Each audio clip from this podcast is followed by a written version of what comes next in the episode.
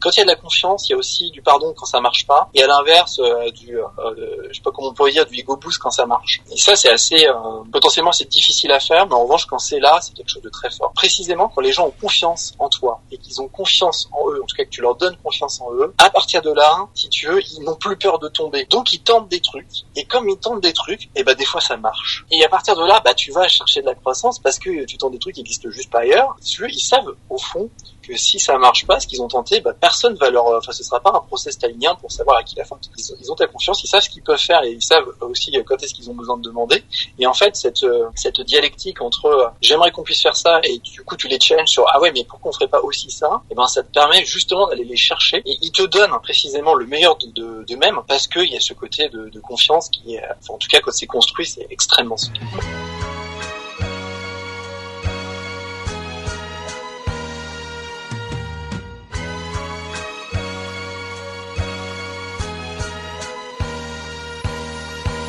Bonjour à toutes et à tous, je suis Eddie et vous écoutez un nouvel épisode du Brand Podcast. Très ravi euh, de vous recevoir euh, dans cette moitié de saison du Podcast parce qu'on est déjà à l'épisode 7, ça passe vite. On va euh, arriver normalement d'ici l'épisode 12 aussi très rapidement. Donc voilà, pour toutes les personnes qui découvriraient euh, l'émission suite à cet épisode, n'oubliez pas que euh, la mission du podcast est de vous aider à créer des marques fortes et adaptées aux défis du digital à travers les histoires des meilleurs artisans du marketing de demain.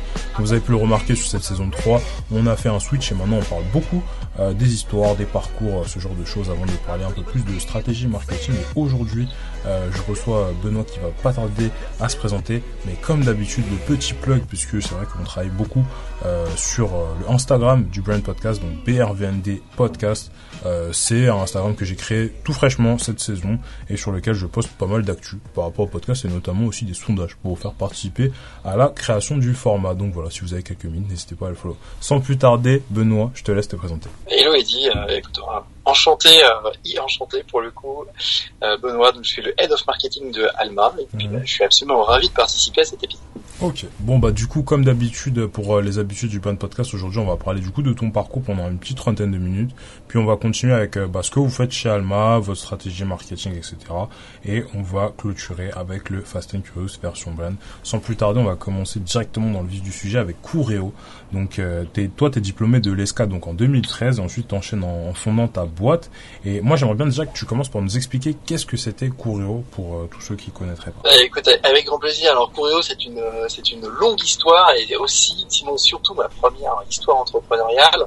Et elle commence euh, avant, la, avant le fait que je sois diplômé de l'ESCAR en 2012, mhm. puisque l'ESCAR en fait te permet précisément de substituer le stage de fin d'études à ce qu'ils appellent un stage entrepreneurial. Mhm. Concrètement, ça veut dire avoir une idée entrepreneuriale et aller jusqu'au bout de cette idée pour savoir si effectivement ça peut devenir une entreprise ou non. Après une discussion donc avec la personne qui est devenue mon associé à ce moment-là, qui s'appelle Laurent Lubrano, on a eu l'idée pas vraiment révolutionnaire dans l'absolu, mais de simplifier les maths, les cours de maths pour les lycéens, parce que lui il est prof de maths, euh, prof de maths en lycée. Et euh, en fait, il à l'époque, quand on se met en 2012-2013, les EdTech en fait étaient assez pauvres et on s'est dit il y, a, probablement un créneau à aller chercher. Et donc l'idée elle était très simple, c'était de simplifier l'enseignement des maths, encore une fois comme j'ai dit aux lycéens, mais en utilisant euh, les moyens entre guillemets du 21e siècle, et notamment le smartphone. Ok, ok, ça marche. Et du coup, est-ce que tu pourrais nous expliquer c'était quoi votre business model? Parce que c'est vrai que sur les EdTech, comme tu disais, il n'y en avait pas beaucoup et je pense qu'il y a aussi cette peur de, bah, de est-ce que tu arrives à faire de, de l'argent dans ce genre de secteur? Donc très rapidement, si tu pouvais nous dire. Ouais, alors tu, commences directement avec les questions qui fâchent, euh, parce qu'effectivement, comme tu le dis assez justement, euh, le, les modèles économiques des tech sont, en tout cas en France, euh, particulièrement, particulièrement trapus. C'est pas, c'est pas du tout trivial de gagner de l'argent avec ça. Alors, si tu la manière, je vais t'expliquer comment on a commencé, puis ensuite comment on a pivoté là-dessus. Mhm. Donc, comment on a commencé, l'idée c'était de créer un produit qui n'est plus ni moins qu'une app, euh, dans un premier temps à destination des classes de seconde, enfin des élèves de seconde. Mhm. Et cette app, en fait, c'était du freemium. Donc, tu téléchargeais l'app gratos, et après, on t'offrait un chapitre. Et si tu voulais le reste de l'année, donc le reste des contenus, et eh ben, parce qu'à là, il fallait payer 9,99€ pour avoir accès à toute la. Et ça, en fait, euh, c'est super super difficile parce qu'en fait, et c'était une erreur, typiquement, ça c'est une erreur stratégique, du coup, qui est de dire euh, ton marché n'est pas énorme, il y a concrètement à peu près 5 500 000 pardon, euh, élèves de seconde. Quand tu appliques les coefficients du freemium, tu te rends compte que tu vas pas faire finalement beaucoup de beaucoup de, de clients payants. Euh, et donc ça et donc ça pose la question derrière de la rentabilité. Alors évidemment, on avait un, plan avec une fusée en plusieurs étages et en fait euh, l'application c'était une espèce de produit d'appel. Mm-hmm. Mais initialement, si tu veux, le modèle économique, c'était de vendre des apps, enfin de vendre des, services dans des apps. Ça, c'était vraiment le, le, point de départ. Euh, mais comme je te le dis, c'était pas du tout, euh, pas du tout le point d'arrivée. Ensuite, on a on a fait quand même des gros volumes hein, de téléchargement, même de clients payants, si tu veux, dans l'absolu, quand tu chiffres, en termes de couverture de marché. Si tu moyennises les choses, on peut dire que Coreo était dans la poche d'un élève dans chaque classe de seconde de France. Ce qui en soi est, est pas est, pas si mal en termes de traction, en termes de traction d'usage. Mhm. En revanche, si tu regardes les tractions avec les métriques financières, bon bah évidemment c'est c'est pas extraordinaire non plus quoi. Voilà. Donc euh, on s'est on, s'est retrouvé dans une situation où bah on voyait que en fait in fine ça ça marchait pas, les volumes qu'il nous fallait étaient bien bien supérieurs euh, donc ce qu'on a commencé à faire, c'était de dire, euh, t'as un coût, t'as un coût qui est assez important quand tu développes une app. En revanche, une fois que t'as la coquille, tu peux mettre les contenus que tu veux. En tout cas, nous on mhm. l'avait designé comme ça. Et donc on a, en fait, on a, on a créé une app à partir de l'app de seconde pour les bacheliers, plus précisément qui bachotent les épreuves de maths, quoi. Donc si tu veux, là, t'as as un coût de, de, production qui est juste lié au coût de production vidéo, mais qui est pas du tout un coût techno. Mhm. Euh, et ça, ça nous a, ça nous a pas mal aidé. On a fait quand même, enfin, on a fait un petit peu on a fait un d'affaires, mais rien de mirobolant non plus mais on a fait un petit peu d'affaires. Euh, mais on a vu là aussi que c'était pas, c'était une voie de garage. Très concrètement, on n'arriverait pas à s'en sortir comme ça. Et donc, on a pivoté et on a fait. Donc là, on était en B2C. Hein, pour le coup, on vendait directement sur les stores auprès du consommateur final, les élèves ou leurs parents. Et puis, on a pivoté euh, en tentant un truc de dire, on va peut-être essayer de vendre au lycée. Vendre au lycée? Euh, alors, oui, exactement. C'est-à-dire que le, contenu qu'on avait, veux, il avait une certaine valeur, en tout cas pédagogiquement, il avait une certaine valeur. Mhm. Et donc, euh, ce qu'on a fait, euh, c'est qu'on a essayé de vendre, et on a réussi d'ailleurs en partie, de vendre euh, les contenus qu'on avait créés pour l'appli, mais au lycée. En mode complément lycée, en fait, tu peux pas cours, genre de truc? En, en, mode aide aux profs, en fait, du contenu un petit peu, un petit peu dynamique, un petit peu 2.0 pour les profs. Ok, ok, parce que je me dis, enfin, votre, proposition de valeur, elle cannibalise le lycée, enfin, le, comment ils ont fait pour accepter un truc comme ça? Si tu veux, il y a quand même une frange non négligeable des profs mhm. qui, qui, qui se bat vraiment pour que leurs élèves réussissent. Ah. Et j'ai envie de dire, quoi qu'il quoi qu'il en soit, tu vois. Et donc, si c'est pas eux qui ont la bonne idée, mais d'autres, eh ben ils l'apprennent.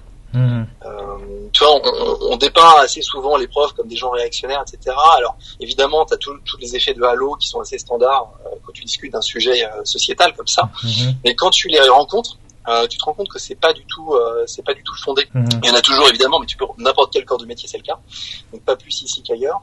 Et donc euh, quand tu quand tu leur montres le produit, quand tu leur fais comprendre comment ça fonctionne, et surtout quand tu leur mets des scénarios pédagogiques en face, c'est ce qu'avait très très bien fait Laurent d'ailleurs à l'époque. Mhm eh ben ils, ils adhèrent. Euh, c'est assez c'est assez bête de le dire comme ça, mais ils adhèrent et donc ils l'utilisent. Et euh, la seule contrainte techno qu'il a fallu adresser là-dessus, c'était que bah, les applis c'était pas possible. Concrètement, toi tu peux pas avoir un élève qui sort son smartphone en cours pour, euh, sur un cours, c'est un peu étrange. Ouais, euh, mais lycée, quoi. tu vois, Ouais, surtout au lycée, effectivement, et surtout à l'époque. Euh, donc en fait, on a créé en quelques semaines une plateforme euh, d'e-learning on a, on a truqué un petit peu, euh, c'était un CMS s'appelait Joomla à l'époque, euh, pour faire en sorte que notre contenu en fait soit délivré sur le site, sur un site web et non plus en appli. Voilà, c'est le move techno qu'on avait fait ensuite. Et, euh, et, à partir de là, on a commencé à développer d'autres briques. Donc, euh, excuse-moi, juste pour finir sur la partie, avant que je te parle plus avant du truc, euh, juste sur la partie métrique là-dessus, on avait quand même pas mal, euh, pas mal d'utilisateurs. Mais il faut bien entendre que quand tu vas au lycée, tu as quand même des, des, questions de timing qui sont assez compliquées. Mhm. C'est qu'en fait, les prises de décision sont pas très très rapides parce que ça doit être validé par l'administration, parce que plein de choses. Mhm. Voilà. Donc ça, c'est c'est un tout petit peu compliqué de faire de l'argent avec eux. Alors, tu peux en faire, mais c'est vraiment une, une relation de long terme. Quoi. Mhm. Et sauf que quand tu es dans une start-up, précisément, c'est pas suffisant. Bah. Voilà. Donc voilà un petit peu euh, ce qui était du, de la partie purement modèle économique et puis euh, si tu veux je peux t'en dire un petit peu plus sur la partie produit, ce qu'on a finalement créé. Quoi. Ok ok ça marche mais du, coup en gros si je comprends bien vous enfin déjà euh, je, je, je, je reviens avant, avant qu'on continue quand tu dis on a on a fait un pivot d'une app à une plateforme vous avez fait ça toujours à deux? Ouais ouais enfin à deux hein. on avait quelqu'un qui est devenu un, copain ensuite qui s'appelle Benoît et qui lui aussi et qui euh, en fait a fait l'application puis ensuite qui nous a beaucoup aidé pour le pivot sur le site web. Mais effectivement, si tu veux sur la partie purement euh, développement commercial et développement contenu, on était deux full time. Et après, pour la production vidéo, on était à 5-6. Ok, ok, ok, ça marche. Euh, donc du coup, vous avez arrêté. Enfin, déjà, pourquoi vous avez choisi d'arrêter le projet? C'était pas rentable parce qu'à la fin, vous avez fait le pivot, mais ça, ça a pas marché le pivot? Alors, si tu veux, euh, c'est le moment où on a fait le plus d'argent, c'est après le pivot. Concrètement, je pense que c'était la, la, bonne strat, mais probablement trop tard. Ah. Euh, et comme je te disais, tu as des cycles de décision qui sont trop longs et au mhm. point que euh, concrètement, tu discutes en septembre pour une, euh, pour une mise en pratique le septembre d'après. Quoi. Ok, ok, ça Voilà, donc ça veut dire qu'il faut au moins 12 mois de, de, de cash runway devant toi. Mhm. Et ça, on, on l'avait pas. Ça, c'est mhm. très clair. Et en plus, on était à un moment où c'était, enfin, c'était juste avant les élections présidentielles, donc pas beaucoup de monde était chaud en fait pour investir dedans parce qu'il y a aussi ce côté-là qui est de dire en fonction du président qui va être élu, euh, probablement les, scénarios pédagogiques vont changer. Euh, et enfin, c'était un moment où euh, globalement le marché n'était pas super sur les techs et donc mhm. lever des fonds à l'époque c'était assez assez compliqué. Hein. Ok, ok, ça marche. Donc du coup, j'allais te poser une question sur sur les réussites et les échecs du projet, mais globalement, je pense qu'on a fait on a fait plus ou moins le tour. Donc du coup, après ça, toi, toi, tu deviens freelance, donc tu as exercé la chose pendant un an sur des sujets principalement basés autour de, de l'acquisition. Et du coup, moi, j'aimerais bien savoir bah, euh, comment tu arrives à cette transition de CEO à freelance, parce que déjà, tu aurais pu, je sais pas, retourner en CDI ou un truc comme ça. Et surtout, il y a un aspect qu'on n'a pas encore trop travaillé sur le podcast, mais c'est vrai que mine ça fait partie aussi du personal branding, c'est est-ce que mentalement, la transition, elle a pas été trop dure aussi? Parce que je me dis quand tu bah tu c'est ton c'est ton bébé quoi que tu développes ça depuis que tu sors de, de l'école etc bah c'est c'est tu sais il y a un changement de posture qui est assez important. Donc, est-ce que tu pourrais nous parler un peu plus de tout ça? Ça, c'est une très bonne question hein, de manière générale euh, sur, euh, sur, ton rôle en fait. Mhm comment tu l'appréhendes, qu'est-ce que ça, qu'est-ce que ça implique.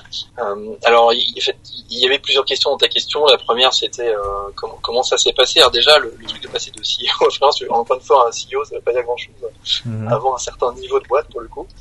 Euh, donc ça, j'avais pas du tout la grosse tête. c'est assez lucide sur ma situation euh, professionnelle à ce moment-là. Il n'y a pas de problème.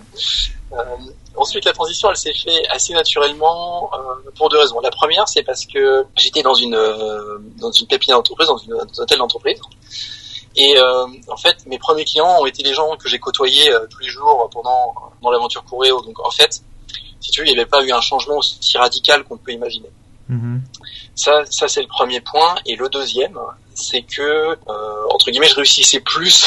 c'est terrible à dire, mais c'est très vrai. Euh, je réussissais plus finalement en freelance que je ne réussissais en tant que CEO d'une boîte, tu vois, enfin d'une startup. Euh, je, je, dis ça en rigolant, mais c'est assez vrai. C'est que concrètement, j'ai commencé à être freelance pour des raisons purement financières, qui est de dire quand tu quand tu es ici, il faut passer le PDG en France, t'as pas de, mhm. t'as pas de chômage. Mhm. Donc euh, ça veut dire que quand moi j'étais plus CEO, j'avais juste plus du tout de rentrée d'argent. Mhm. Et donc il a fallu que je trouve quelque chose assez vite. Et pour le coup, euh, freelance c'était un bon moyen de, de rentrer de l'argent, euh, non pas facilement, mais en tout cas plus facilement qu'autrement. Et euh, donc si tu veux, quand ton contexte de tous les jours change pas tant que ça et que par ailleurs, bah, finalement, tu gagnes ta vie en le faisant, ça aide quand même beaucoup à ce que la transition soit smooth, quoi. Ok, ok, ça marche. Moi, j'aimerais bien qu'on parle aussi de, de, enfin, euh, de, des certifications, parce que c'est vrai que j'ai vu que sur toi, sur ton expertise que tu proposais, tu avais fait euh, les certifications Google Analytics, AdWords, ce genre de trucs, tout ça. Et c'est vrai que dans l'épisode précédent, on en a parlé avec euh, avec Véronique Aboguet. Donc, si vous n'avez pas écouté l'épisode, je vous invite à aller l'écouter parce qu'on a parlé sur la psychologie positive. Mais c'était une certification qui était plus entre guillemets sur des compétences non techniques puisque émotionnelles. Toi, tu as fait vraiment bah, une, une certification un peu plus technique. Je sais que Google, ils investissent un, un truc de fou hein, dans toutes ces certifications pour essayer de rendre l'éducation plus accessible. Pour toi, est-ce que c'était un réel outil d'aide à la vente ou c'était juste un truc que tu as fait comme ça euh, quand tu galérais histoire de faire joli quoi Alors en tout cas, je l'ai fait dans une logique d'aide à la vente. Mhm. Je suis sûr et certain que c'est contributif. C'est-à-dire que quand tu arrives euh, à la, à la slide, euh, quand tu fais du fric, grosso modo, tu as, une espèce de prise de brief, ensuite tu reviens avec un, avant-projet et un projet. Et quand tu arrives sur la slide qui je suis, que tu mets les gros logos certifiés par Google, machin et trucs, euh, c'est pas ça qui, comment ce serait pas un deal breaker de pas les avoir, mais ça aide quand même pas mal mhm. à, à, finalement signer quoi. Euh, donc ça, je suis convaincu que c'est c'est pas du temps mal investi. Mhm. Ça c'est clair. Euh, et donc euh, je suis assez, comment je suis assez confiant sur le fait que ça m'ait aidé à gagner des deals. Ça veut pas dire pour autant que si je les avais pas eu, j'aurais pas eu ces deals là. Mais tu vois encore une fois, dans les sales, t'as as rarement un élément, un argument qui fait la diff En revanche, c'est la somme des arguments qui emporte l'adhésion. Mhm. Est-ce que en termes du coup d'apprentissage marketing, toi aujourd'hui, tu en as retenu des choses ou tu t'en rappelles plus du tout Enfin, est-ce que tu réutilises les, les trucs que tu as appris dans cette certification dans ton rôle actuel? Parce que je me mets à la place de l'audience. Ça, c'est une certif qui est potentiellement gratuite ou qui coûte moins d'une centaine d'euros. Potentiellement, bah, des jeunes marketeurs pourraient euh, la faire, mais ça va durer, genre, je sais pas, six mois à faire, etc. Enfin, est-ce que c'est du temps qui est, euh, qui est, enfin, rentable sur en termes d'investissement, quoi? Ouais, effectivement, ça c'est une bonne question. Alors, je vais différencier deux types de certifications. La première, c'est sur les régies publicitaires, mm-hmm. type euh, Facebook Blueprint ou euh, certification Google Ads. Ça, c'est valide qu'un temps, un temps donné. Typiquement, la manière dont euh, Google Ads évolue fait que ce que j'ai appris il y a du coup maintenant quelques années n'a juste plus aucun sens aujourd'hui. Mm-hmm. le smart bidding, par exemple, c'était vraiment c'était vraiment quelque chose qui était embryonnaire à l'époque. Mhm. Euh, tu sais, la logique de CPS, de CPA cible, ROS cible. Mhm. Ça, c'était vraiment embryonnaire, alors qu'aujourd'hui, c'est juste la market standard. Quoi. Donc ça, c'est un, un, point important qui est de dire, les régies, elles vont très très vite. Mhm. Et donc, si tu veux pas appliquer tout de suite ce que tu apprends, typiquement en étant freelance ou même juste à titre perso, quoi, l'appliquer, ça sert pas à grand chose. Même si c'est, tu, tu, peux trouver suffisamment d'informations pour comprendre la logique et c'est largement suffisant, euh, plutôt que faire une certification. En revanche, euh, la certification, le GAIQ, donc la certification Google Analytics, ça, pour le coup, alors je m'en sers plus en day-to-day aujourd'hui, mais c'est quand même super pointu et c'est, euh, je pense, très très très utile parce que la méthode Analytics, elle, elle, elle peut s'utiliser dans avec n'importe quel tool. Et en plus, Google Analytics c'est toujours un outil hégémonique. Donc ça, ça pour le coup, ça a vachement de sens. Par contre, elle est assez ardue. Ah mais, mais à part ça, je pense que c'est de, toutes de toutes celles que j'ai faites, c'est probablement celle qui a le plus de valeur encore aujourd'hui. Ça t'a pris combien de temps de la faire? Alors moi, j'avais pas mal. Euh, pas mal bossé dessus, donc ça m'a pas pris énormément de temps, euh, je dirais euh, une quinzaine de jours peut-être. Que dans, dans l'épisode dernier avec, euh, avec Véronique, justement, elle disait que pour elle, il fallait vraiment prendre le temps, etc. Parce que si on le faisait trop vite, bah après, on, on, perdait une forme de valeur. Du coup, c'est pour ça que je voulais avoir aussi ton retour sur des certifs plus techniques. Parce que c'est vrai que, comme tu disais, bah, Google Analytics, c'est un outil complet, quoi. Donc, si je me, je, me dis, si les gens le font trop vite, il y a peut-être moyen de, de, se perdre, etc. Mais bon, qu'un jour, ça, ça reste quand même respectable, etc. Surtout pour la valeur que ça te, de données. Euh, du coup, par rapport toujours aux questions, après ça, donc, tu as été re-salarié, donc cette fois-ci CMO à, multiples reprises, donc chez YesPark et chez Moving Motion et maintenant aujourd'hui chez Allemand en tant que Head of Marketing. Mais du coup, ma question pour toi, c'est bah, quand on connaît la liberté d'être associé, d'être entrepreneur, d'être freelance, pourquoi revenir au, au salariat du coup? Euh, C'est vrai, alors, je pense qu'il y a, ma réponse ne m'engage que moi, et puis je pense qu'il y a plusieurs vérités derrière ça. Mhm. Si tu veux, être CEO, c'est aussi une énergie qu'il faut avoir tous les jours, tout le temps. Mhm. Et, ça, si tu, veux, si tu veux faire de grandes choses, il faut se lever le matin avec vraiment envie de bouffer le monde. Mhm. ça, c'est pas ça te demande de l'énergie précisément. Ça c'est un point hyper important. Et, et très clairement, c'est pas simple. Toi, moi j'ai quand même mis beaucoup d'énergie dans le Coréo.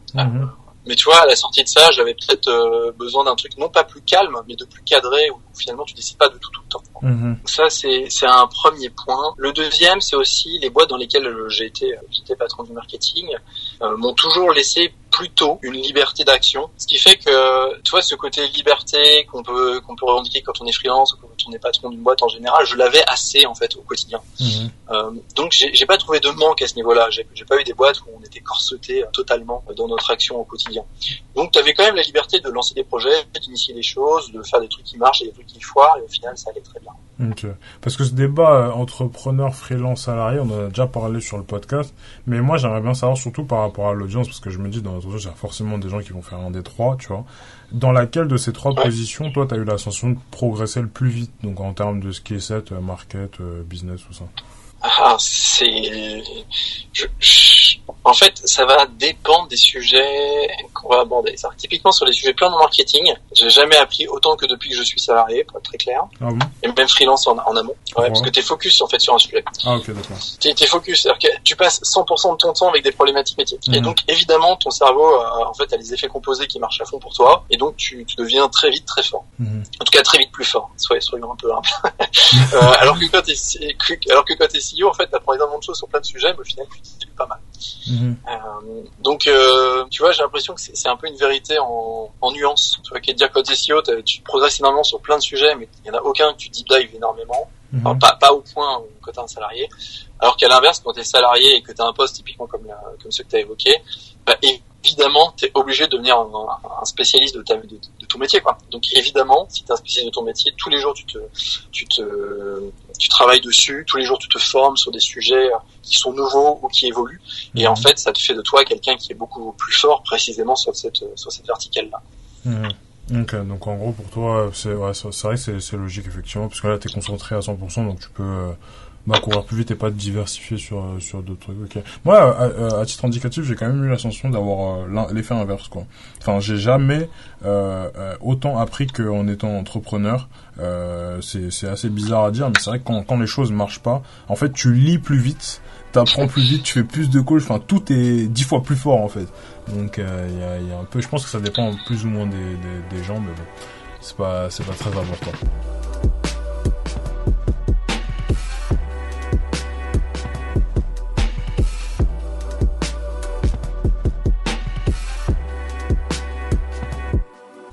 Euh, parlons euh, maintenant de la partie de, ta carrière où tu as été bah, CMO, donc euh, je disais chez, chez Espar, chez Moving Motion, tout ça, avant de rentrer par la suite chez Alma.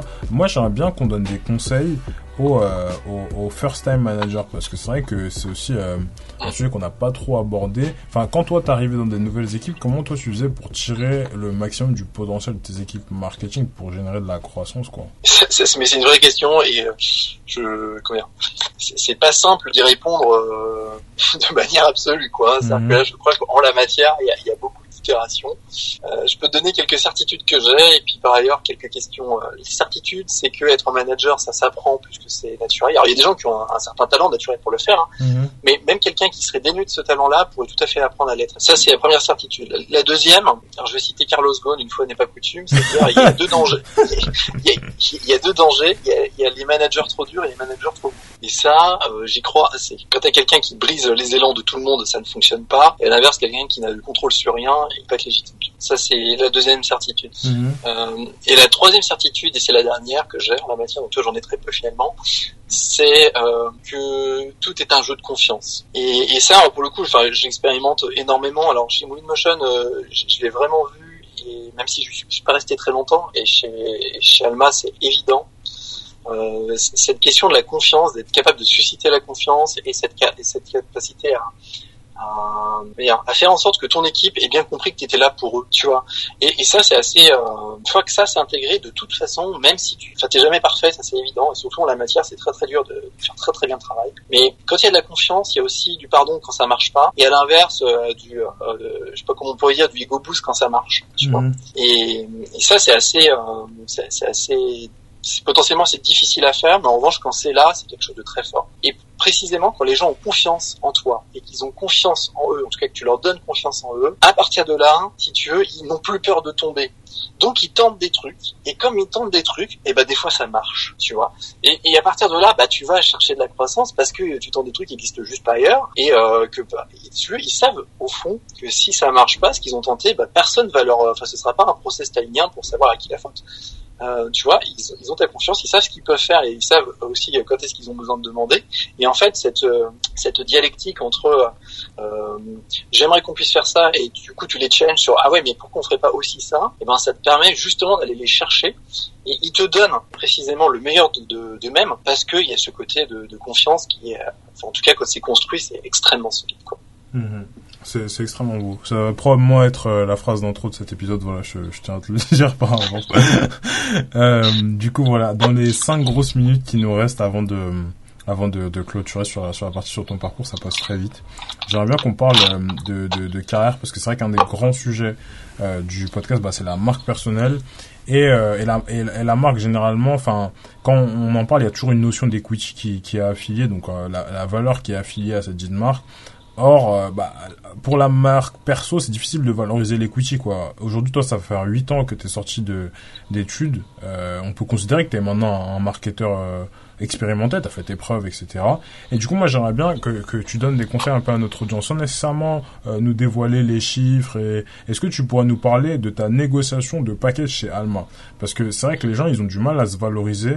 Et si tu aurais des conseils pour euh, bah, pour la partie négo, pour les gens qui ont déjà, voilà, ils ont déjà bossé 5, 6 ans en market, ils aimeraient bien mieux gagner leur vie. Comment comment on vend le truc Voilà. Est-ce que tu as des conseils? Ouais, c'est alors c'est sans doute un conseil que j'aurais aimé avoir plus tôt.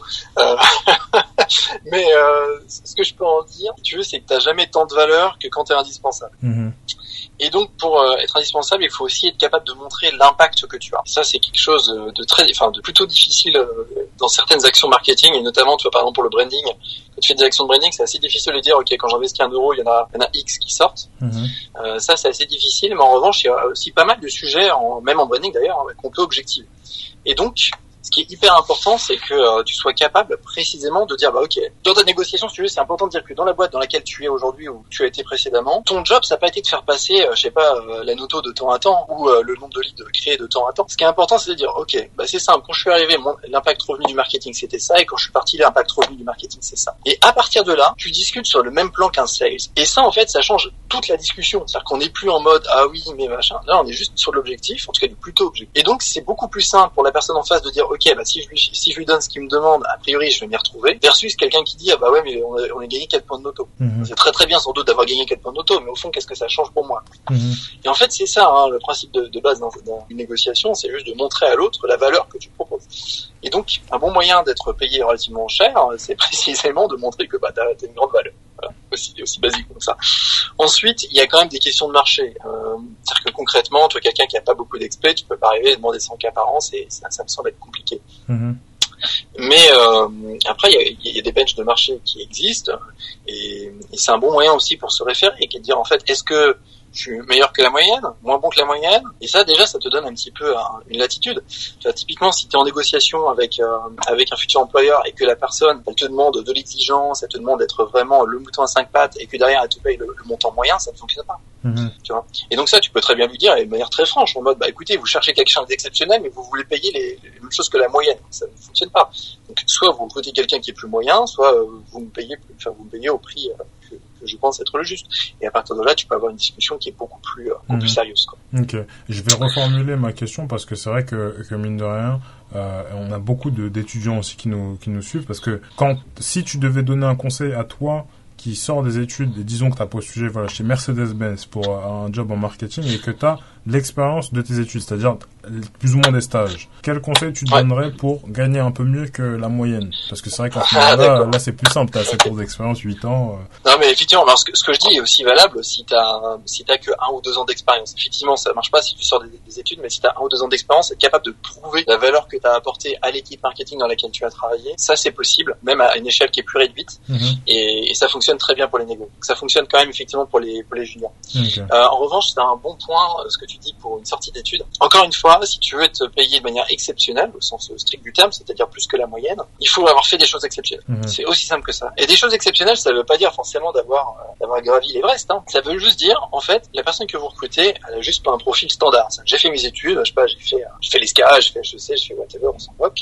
Mais à côté de ça, bah, je sais pas, tous mes samedis, je les ai passés à faire des maraudes pour aider les SDF. Euh, j'ai monté, euh, j'ai bossé dans une junior entreprise et j'ai fait ça, ça et ça comme projet, ça a apporté ça et ça euh, comme résultat à l'entreprise. Mhm. Bref, montrer que t'es pas moyen. En fait, c'est toujours cette discussion-là qui est de dire euh, j'ai des gens à recruter, t'as un pool de candidats. Comment est-ce que je fais en sorte pour être le candidat euh, le candidat choisi? Bah en fait, le seul moyen d'être le candidat choisi, c'est de stand out. Et un bon moyen de stand out, c'est de faire des choses que précisément personne d'autre n'a fait.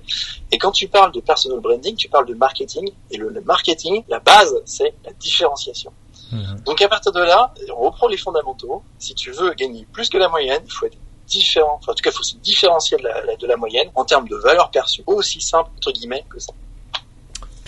Limpide. On va pouvoir attaquer maintenant sur la partie autour de, de votre marque. Donc euh, sur votre marketing, vous avez un business model qui repose sur euh, sur les clients marchands. Donc euh, c'est grâce aux commissions quoi, vous, que vous allez bah, trouver votre potentiel marché et aussi vous rémunérer.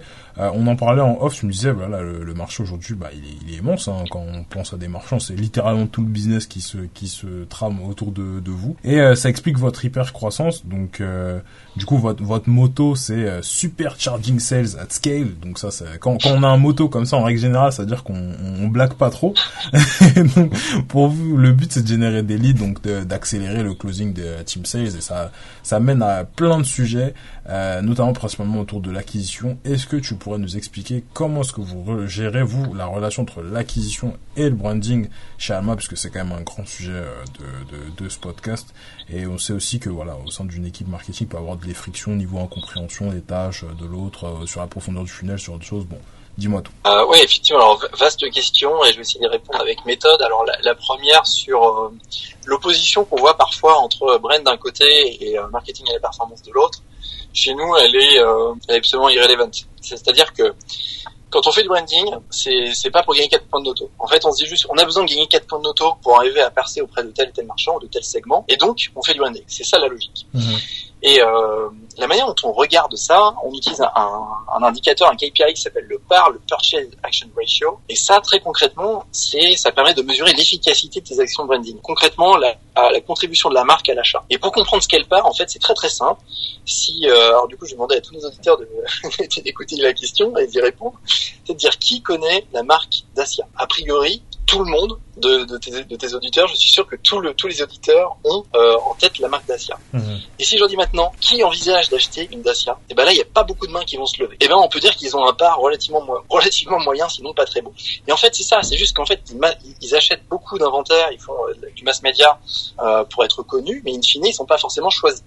Et eh ben nous, notre objectif, c'est quand tu fais de la brain, c'est de faire des actions qui soient suffisamment ciblées, suffisamment pertinentes et suffisamment denses mhm. pour qu'à la fin, on soit choisi. Donc si tu veux, c'est la, la chez nous, c'est un contributeur précisément à la lead. Évidemment, il est sur des temporalités différentes, avec des, des actions et des dispositifs différents, mais c'est quand même la même logique. Ensuite, à l'intérieur même de nos dispositifs lead on a euh, des sujets de, de branding. C'est-à-dire que typiquement sur des audiences qu'on a identifiées, on va d'abord aller chercher un peu de pression publicitaire sur la marque Alma, sur les marqueurs du BNPL, donc les marqueurs du, euh, paiement en plusieurs fois, pour que la personne qui, euh, qui ensuite va passer en, en, en en étape considération ne soit pas complètement vierge de la marque. Ça, si tu veux, il y a quelques biais assez naturels, hein, notamment la, la, néophobie qui dit euh, si c'est nouveau, alors je n'aime pas. Mhm. Euh, ça, c'est précisément l'awareness. Ça permet en grande partie de contribuer à effacer ce biais. Et donc, évidemment, ça veut dire que euh, derrière le la brand, ça te permet d'améliorer tes taux de conversion, tes taux de ton TCPR, ensuite ton taux de closing, etc. Parce que quand tu leur montres une pub de considération ou ensuite plus tard d'ailleurs de lead gen form, ils ont déjà entendu parler de toi, ils ont déjà vu, ils savent pas forcément où, mais c'est pas important. Ce qui est important, c'est qu'il y ait déjà eu plusieurs touch points en amont. Mhm. Et ça, on le comprend assez aisément. Euh, très concrètement, si tu es dans la rue et que tu vois que tu, tu vois une jolie fille et que tu penses que c'est la femme de ta vie, tu vas pas aller la voir en disant est-ce que vous voulez m'épouser? Ça ne fonctionne pas. Bien évidemment, elle va te dire non. tu vois? Tu vois mais en fait ce que je dirais c'est assez trivial tu vois tu, quand je te dis tu, tu rigoles parce que c'est évident que tu vas pas faire ça. Mhm. et eh bien en même temps il y a beaucoup de, de boîtes euh, notamment B2B SaaS qui font ça. Vont voir leur prospect en disant est-ce que vous voulez pas qu'on se marie? Un engagement de 12 mois et puis aussi c'est 25 000 euros par an. On, se, on, se, connaît même pas. Tu vois? Et donc c'est pour ça si tu veux qu'il y a, y a ces étapes là de, de funnel et de awareness d'abord qui est de dire ok finalement une phase de séduction euh, pas forcément très low touch et puis ensuite, plus ça va, puis finalement on s'apprécie avec cette jeune femme, et puis finalement, à la fin, tu peux faire ta demande en mariage, et là, t'as des gens qui disent oui. si tu veux, que tu devenir coach en séduction pour la start-up nation. mais si, si, tu veux, c'est encore une fois, c'est des concepts de base, mais en fait, c'est un peu la même chanson, quoi, qui est de dire, tu peux pas attaquer des gros contrats euh, juste en appelant en, en, en code calling, quoi. Si t'as pas mhm. fait ce travail amont de, de, de awareness euh, et de branding aussi, parce que le awareness c'est juste connaître la marque, mais le branding c'est d'avoir un univers de marque. Euh, c'est hyper important de, de l'avoir fait en amont parce que ça, ça rend les choses beaucoup plus beaucoup plus simples euh, après quoi. C'est aussi simple que ça. Mhm. Et donc l'idée c'est qu'on a packagé entre guillemets dans nos dispositifs de gen précisément des phases de awareness, des phases de considération euh, qui, qui, nous permettent précisément de faire en sorte que quand on appelle un, un prospect et qu'on dise on est Alma, le mec il dit pas Alma c'est qui tu vois. C'est vraiment ça éviter. Et donc, on, travaille là-dessus, mais de manière très ciblée. Ok, ok, ok, ça marche. Toi, toi, t'as, t'as, as fait le choix de, de, de, construire une équipe market avec des profils très techniques. Hein. Tu me parlais des, personnes qui viennent du dev avant, de l'ingénierie, ce genre de trucs. Donc, pour développer des, des outils maison. Est-ce que rapidement, dans les, dans les cinq minutes qui nous restent, tu pourrais nous partager un use case, une anecdote euh, de, de l'utilisation d'un de, ces outils maison pour euh, générer de la croissance Ouais, bien sûr. Alors moi, je, je pense, euh, encore une fois, on va revenir aux fondamentaux du marketing. Le marketing, c'est la différenciation. Euh, tous ceux qui l'ont pas lu, j'invite à lire le bouquin de, Seth Godin sur la, la, vache pourpre. Mhm. euh, vous comprendrez exactement de, de quoi je veux parler avec la logique de différenciation. Et précisément, mettre de la tech faire du, marketing très technique, en fait, ça permet précisément d'être différenciant. Et je vais te donner un exemple très concret. On a créé une machine euh, en interne qui s'appelle la centrifugeuse. Et ça, ça nous permet, à partir d'une seule URL en input, typiquement ruducommerce.fr, tu lui donnes ruducommerce.fr et la machine, elle te sort. Tous les people qui sont relevant au regard de nos personas, tous leurs contacts quand, euh, évidemment quand c'est le GDPR compliant, donc euh, le, numéro de téléphone si c'est une ligne fixe, l'email évidemment, le LinkedIn profile. Ça te donne tout le est techno du site. Est-ce qu'ils utilisent PayPal? Est-ce qu'ils utilisent un CMS euh, type Shopify, PrestaShop, Magento, whatever? Et ça te sort aussi toutes les données financières, donc firmographiques sur la boîte. Donc ça, si tu veux, en input, tu as juste l'URL et en output, tu as l'intégralité d'un lead qui peut être scoré et ensuite ingest dans le CRM et attribué à un sales. Mm-hmm. Et ça, si tu veux, ce n'est possible que si précisément tu as des devs qui sont au sein même des équipes métiers. Juste avant qu'on revienne, parce que je, vois qu'on a un petit peu de temps avant, j'aimerais bien savoir comment vous faites pour rester euh, euh RGPD compliance avec euh, un truc comme ça? Bah Avec un truc comme ça, il faut être euh, extrêmement dur, c'est de dire même si une donnée existe mais que tu n'as pas le droit de l'apprendre, tu l'apprends pas. je veux dire, les, les, règles, les règles GDPR, elles sont extrêmement claires en la matière. Et vous avez déjà eu des contrôles ou un truc comme ça? Non, non, on n'a pas de contrôle, enfin on n'a pas eu de contrôle jusqu'à so far, mhm. mais en revanche, on, est, on a des... Enfin, ça s'appelle des agréments euh, de la part de l'ACPR qui dépend elle-même de la Banque de France mhm. et qui est l'organisme régulateur des banques en France. Et euh, évidemment, ils sont extrêmement vigilants à ces sujets-là. Mhm. Ça, ça se comprend assez aisément, quoi. Donc, euh, on n'a pas du tout envie de mettre nos agréments en danger. Donc, on fait très attention à ces questions-là. Ok, ça marche. Bon, sans plus tarder, on va clôturer le podcast en rentrant dans la partie Fast and Curious version brand. Ça fait deux épisodes qu'on le fait pas d'ailleurs, mais bon, parce qu'à chaque fois on n'a pas le temps, mais là on a, on a le temps, donc on va le faire. Fast and Curious, le concept de combiner version brand, le concept du brand podcast. Donc trois propositions, tu choisis entre l'une et l'autre le plus rapidement possible. Benoît, est-ce que t'es prêt? Prêt. Euh, pour toi, qu'est-ce qui a le plus de potentiel business? Le paiement en 4 fois ou en 12 fois? 12 fois. Pour effectuer des campagnes brand impactantes, vous êtes plutôt faire tout soi-même ou déléguer à une agence et se concentrer sur l'acquisition? Une agence, c'est bien. pour développer ta marque at scale, tu préfères avoir 100 growth ops de plus ou avoir 100 growth engineers de plus? Euh, Growth engineer. Ok. Pour finir, Benoît, quelle est ta question pour moi? Euh, bah, Ma question pour toi, Eddie, euh, elle est un petit peu à contre-courant de ce que tu as pu avoir jusqu'ici, c'est quelle est ta pire expérience de marque? Ma pire expérience de marque. Oh, celle-là, elle, est, elle est assez dure. Euh, honnêtement, en plus, ça fait bizarre parce que c'est ma banque. Mais euh, je dirais aujourd'hui, ma pire expérience de marque, c'est Société Générale. Ah, c'est, franchement, c'est très possible qu'un jour, j'arrive à voir la directrice marketing de Société Générale. Et d'ici là, peut-être que, que je changerai d'avis. Mais, euh, mais pour l'instant, c'est, c'est vraiment... Euh, enfin, j'hésite entre euh, Société Générale et euh, une assurance euh, d'une banque dont je ne citerai même pas le nom parce que voilà. Mais euh, mais globalement en fait aujourd'hui je trouve que l'expérience bancaire ah c'est pas ça du tout. Hein. Société Générale par par comparatif j'ai d'autres banques aussi notamment des banques en ligne et ils ont mis une franchement vraiment énormément de temps avant d'actualiser leur application. Le truc est lent quand tu payes un truc en instantané ça s'actualise pas directement sur ton compte t'essaies d'avoir un conseiller, en vrai, il dit que c'est au téléphone, au téléphone, le mec, il essaie de te refourguer un abonnement de X, Y, Z truc. Enfin, c'est vraiment une calamité.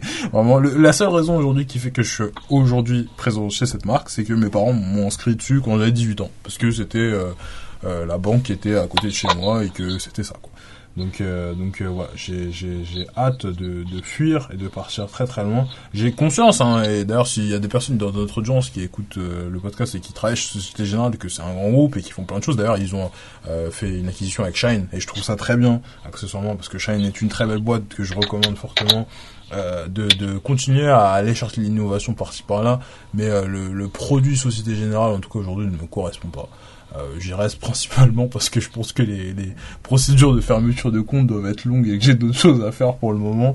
Mais euh, mais euh, mais globalement c'est ça, beaucoup de beaucoup de retard par rapport à à plein de thématiques digitales. Ils essaient de combler. Hein. Euh, J'ai vu, il me semble que euh, ou c'était Vivatech ou c'était euh, France Digital que maintenant ils ont une head of innovation, ce genre de truc, mais c'est c'est toujours pas ça. Aujourd'hui, j'ai du mal. Vraiment, je sais pas ce que t'en penses, mais euh, je, je comprends. Alors, évidemment, je je connais pas le Cité Général donc je peux pas je peux pas en parler mais j'ai eu j'ai eu des expériences notamment avec la caisse départ qui étaient visiblement très similaires. Ouais. c'est ça. Le secteur bancaire ça c'est difficile hein, quand même. Mais c'est pour ça que je pense que d'ici les prochaines années il va y avoir encore plein de rachats parce que c'est vrai que enfin quand on voit ce que fait euh, N26 Revolut, euh, Memshine, euh, Conto, tout ça, enfin c'est des belles boîtes à la base donc je pense qu'il n'y a pas de raison pour laquelle bah, tout ne s'homogénéise pas, mais je, je, me rends compte que la concurrence fait une différence phénoménale, puisqu'en fait, euh, simple fait d'avoir vu d'autres banques maintenant digitaliser le truc mieux, c'est général aussi, euh, bah, je suis assez étonné, fait les choses un petit peu mieux de temps en temps, donc euh, Bon, on va, on va voir, on va voir ce que ça va donner sur euh, sur la longue durée, mais voilà, c'était ma réponse à ta question. Euh, sur ces belles paroles, on va clôturer euh, cet épisode pour toutes les personnes qui nous écoutent toujours après quasiment 42 minutes d'épisode. N'hésitez pas à liker la vidéo si vous la regardez sur YouTube. Les podcasts sont toujours disponibles gratuitement sur YouTube. BRVND podcast. Je sais que c'est une question qui revient tout le temps.